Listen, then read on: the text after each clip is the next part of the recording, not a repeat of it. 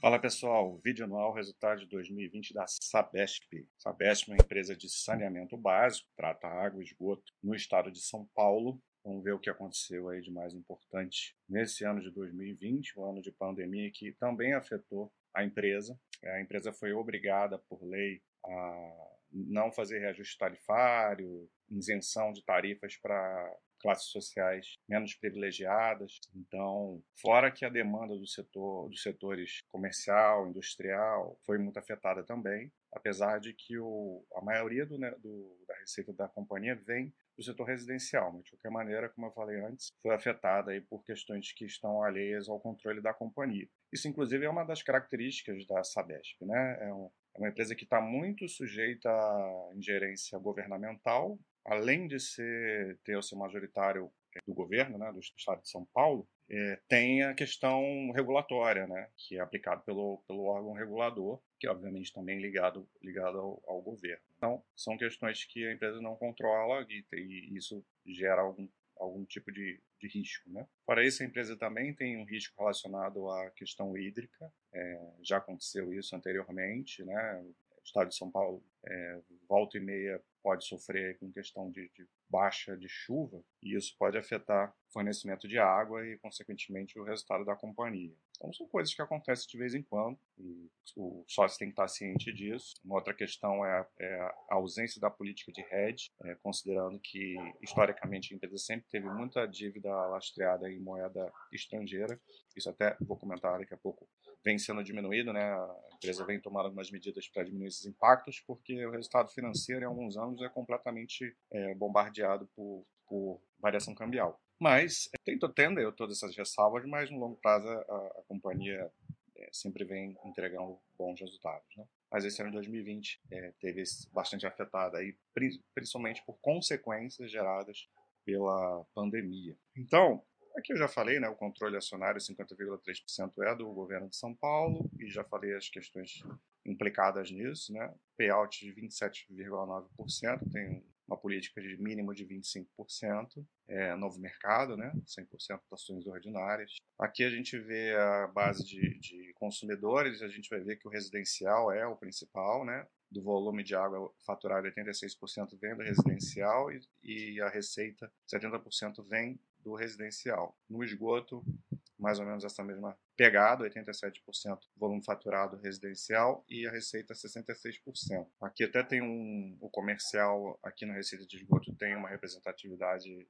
é, boa, né? Assim como no na de água. Uma outra questão que às vezes as pessoas ficam preocupadas é a questão de contratos, vencimento de contratos. Mas os contratos da Sabesp são de muito longo prazo e muito concentradas no município de São Paulo, é o principal, né? É, você vê que 43,8% da receita vem de São Paulo, mas ainda tem um contrato vigente por ainda 19 anos. E os principais, aqui ele lista os 10 principais contratos e a gente vê que todos, não todos, mas a maioria com vencimento muito longo prazo, né? Mais de 20 anos, mais de 30 anos aqui, Santos, São Bernardo, Guarulhos e Santo André, para citar os cinco primeiros.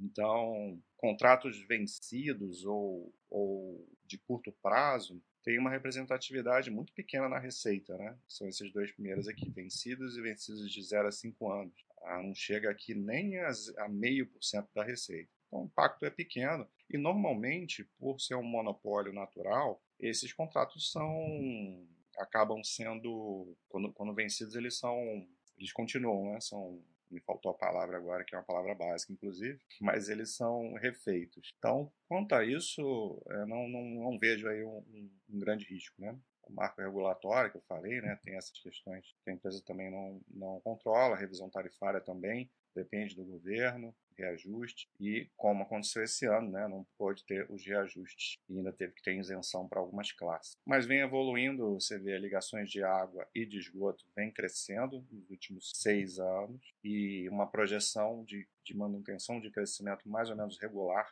nos próximos, nos próximos cinco anos, tanto de água quanto de esgoto. Né? Então, é uma empresa que vai continuar crescendo e, por conta disso, é uma empresa muito intensiva em investimento, necessidade de capital, de capex é bem alto. A empresa vai ter que trabalhar com alavancagem alta, de moderada alta, mas ela tem geração de caixa para suportar isso. Tá? Mas é uma coisa para não, não assustar. Né? capex é sempre alto, investimento sempre alto, você tem que manter a sua rede ali funcionando bem para atender toda a população, para que não tenha problemas de abastecimento. Aqui ela fala da questão da, da dívida, né, que eu comentei lá no início. A, há um tempo atrás, essa dívida era muito alta em moeda estrangeira. Ano passado era quase 50%, um pouco menor que 50%, mas eles é, vieram adotando desde o ano passado medidas para reduzir a exposição à moeda estrangeira e agora, em momento, terminou o ano com apenas, apenas, né, apenas relativizando o que era antes, 21% em moeda estrangeira. Então isso vai diminuir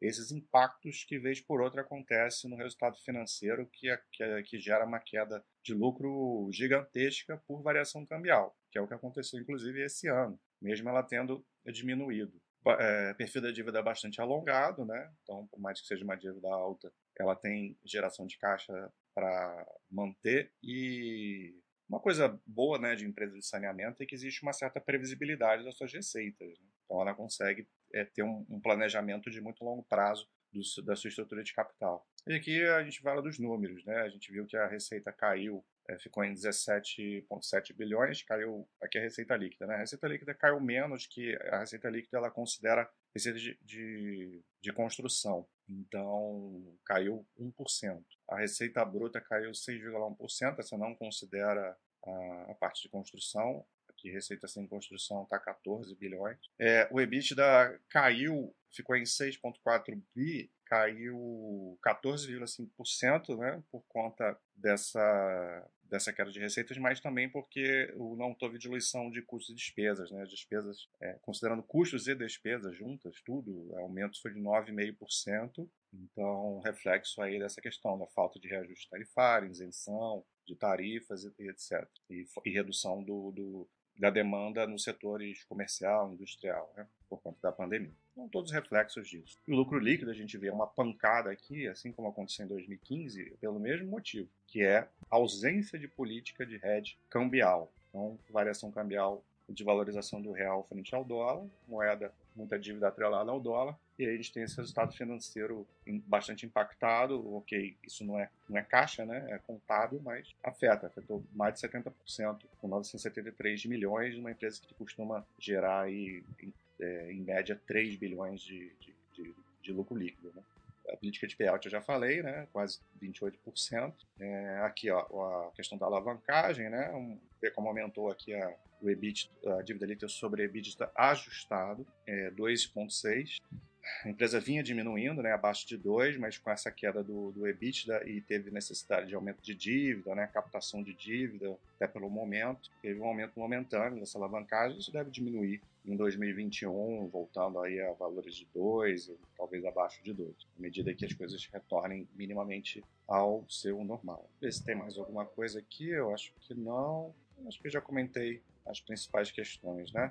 Então é isso. Ah, resultado prejudicado, mas é uma questão de, de momento, de contexto. Não vejo problemas para operacional, operacionalmente a empresa não sofreu, foi mais essas coisas relacionadas à, à pandemia.